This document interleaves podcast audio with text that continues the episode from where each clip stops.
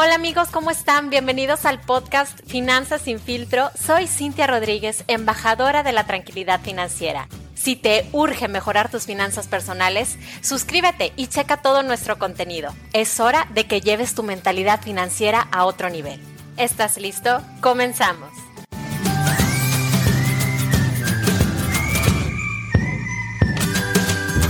Hola, hola, bienvenidos y bienvenidas al episodio número 63 de Finanzas sin filtro. Me da mucho gusto que estés aquí, listo y lista para tu dosis de educación financiera.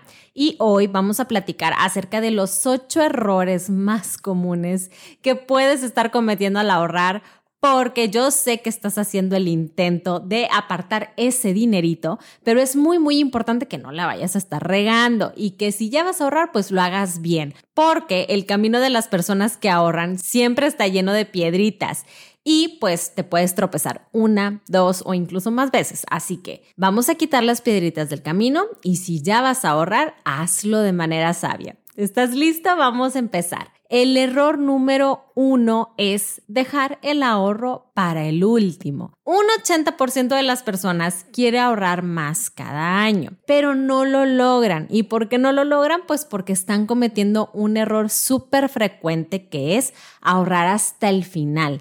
Es muy, muy común que las personas gasten antes de ahorrar y que ahora sí al final del mes quieran ahorrar lo que les sobra si es que le sobra. Aquí el detalle es que a veces, como te digo, o sobra muy poquito o de plano no sobra nada porque las personas se empeñan en querer gastar todo lo que están ingresando. Entonces, si estás cometiendo este error, tranquilo porque sí es bien normal. La verdad es que los humanos estamos programados para buscar recompensas inmediatas, así que siempre estamos buscando qué comprar para sentirnos mejor. Y hay demasiadas tentaciones allá afuera como para no caer, pero sí necesitas una solución. Y esa solución es que ahorres primero. ¿Por qué? Porque tú tienes un sueño por cumplir y si tú automatizas tu ahorro para que este sea antes de gastar, va a ser muchísimo más fácil que logres tus metas. Error número dos que seas un caso ofertas. Encontrar una oferta sí te hace sentir bien, te hace sentir que eres buen ahorrador, pero si lo empiezas a hacer de manera muy seguida, la verdad es que te vas a convertir en un muy buen gastador, porque las ofertas y los descuentos sí tienen una razón de ser y esa razón de ser es empujarte a consumir y a que sigas gastando y la mayoría de las veces va a ser para cosas que no necesitas. Así que si vas a tomar ofertas, debes de marcarte límites bien claros para que no excedas el monto de gasto que estaba planeado. Error número 3, ahorrar solamente a corto plazo. Muy poquitas personas empiezan a ahorrar, por ejemplo, para pagar su casa sin necesidad de recurrir a un crédito hipotecario. Las personas normalmente ahorran para irse de vacaciones, para comprarse un celular y en general para cosas que pueden conseguir en unos dos, tres o cuatro meses. Pero ya gastos fuertes como la compra de un carro, de una casa, de la educación universitaria, en vez de pensar en ahorrar, ahorrar, piensan en pedir un crédito. El detalle de ahorrar solamente a corto plazo es que te pierdes de la fuerza que tiene el interés compuesto, que es lo que realmente va a hacer que tu dinero crezca. Y para el interés compuesto, uno de los factores más importantes y mágico es el tiempo. Cuanto más tiempo dejes tu dinero invertido, muchísimo más va a crecer. Error número cuatro, no tener una meta de ahorro clara. Ahorrar nomás porque sí, no funciona. Y al contrario, no te va a dar ninguna motivación y ningún interés el tema del ahorro. Cuando no sabes para qué estás ahorrando, es súper fácil que te gastes todo lo que llevas ahorrado en cosas totalmente innecesarias. Así que vas a tener que definir muy bien cuáles son tus prioridades y establecer al menos tres metas financieras, una a corto plazo, una a mediano plazo y una a largo plazo. Estas metas deben de ser súper importantes para ti para que sí puedas mantener la motivación de seguir ahorrando. Error número 5 postergar el ahorro. Súper común. ¿Quieres ahorrar? Pero pues mejor mañana. La excusa es el próximo lunes empiezo. el próximo mes, la próxima quincena, cuando me paguen el aguinaldo y así hasta el infinito. Entonces, el mejor momento de hacer algo es ahora mismo. Toma acción y ya después todo va a ser más sencillo. Tú tienes que dar el primer paso y para ahorrar solo necesitas decir que sí y empezar a hacerlo.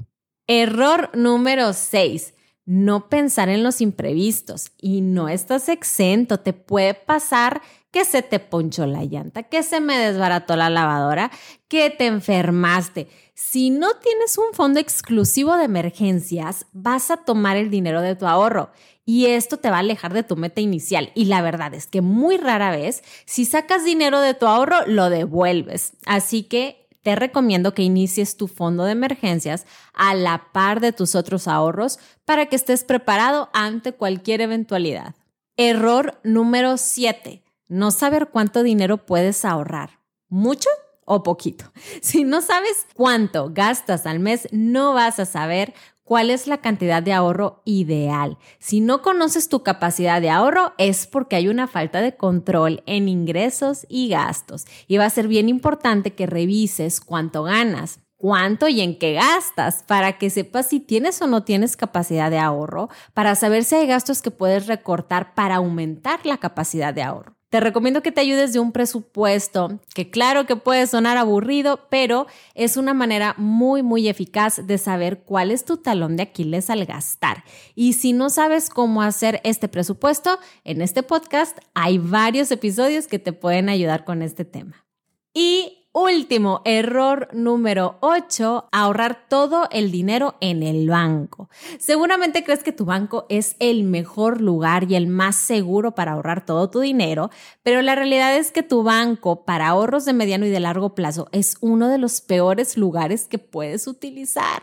Acumular pesitos en el banco o en una alcancía no te ayuda en lo más mínimo a que tu dinero crezca. Número uno, la liquidez es demasiada, por eso los ahorros a largo plazo en tu banco de plano no funcionan.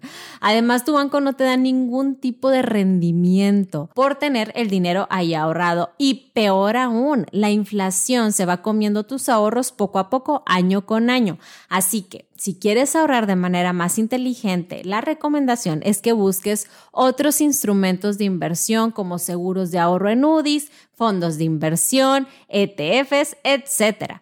Tienes que aprender a diversificar para que alcances tus objetivos de manera mucho más rápida y para que sí le saques todo el juguito a tu dinero. Recuerda que las personas ahorradoras no nacen, se hacen. Así como aprendiste a gastar, puedes aprender a modificar tus hábitos de consumo y de ahorro y yo estaré súper, súper feliz de ayudarte. Si a ti te interesa el tema del ahorro a largo plazo, ya sabes que yo te puedo ayudar con estrategias súper claras, ya sea con seguros de ahorro en UDIs o con fondos de inversión en ETFs en bolsa. Así que mándame un mensaje directo en Instagram y con muchísimo gusto te regalaré la asesoría. Me encuentras en Instagram como Finanzas sin filtro. Si este episodio te gustó, ayúdame y compártelo en tus redes sociales o en tus grupitos de WhatsApp. Vamos a seguir difundiendo la cultura financiera un episodio a la vez. Muchísimas gracias y hasta la próxima.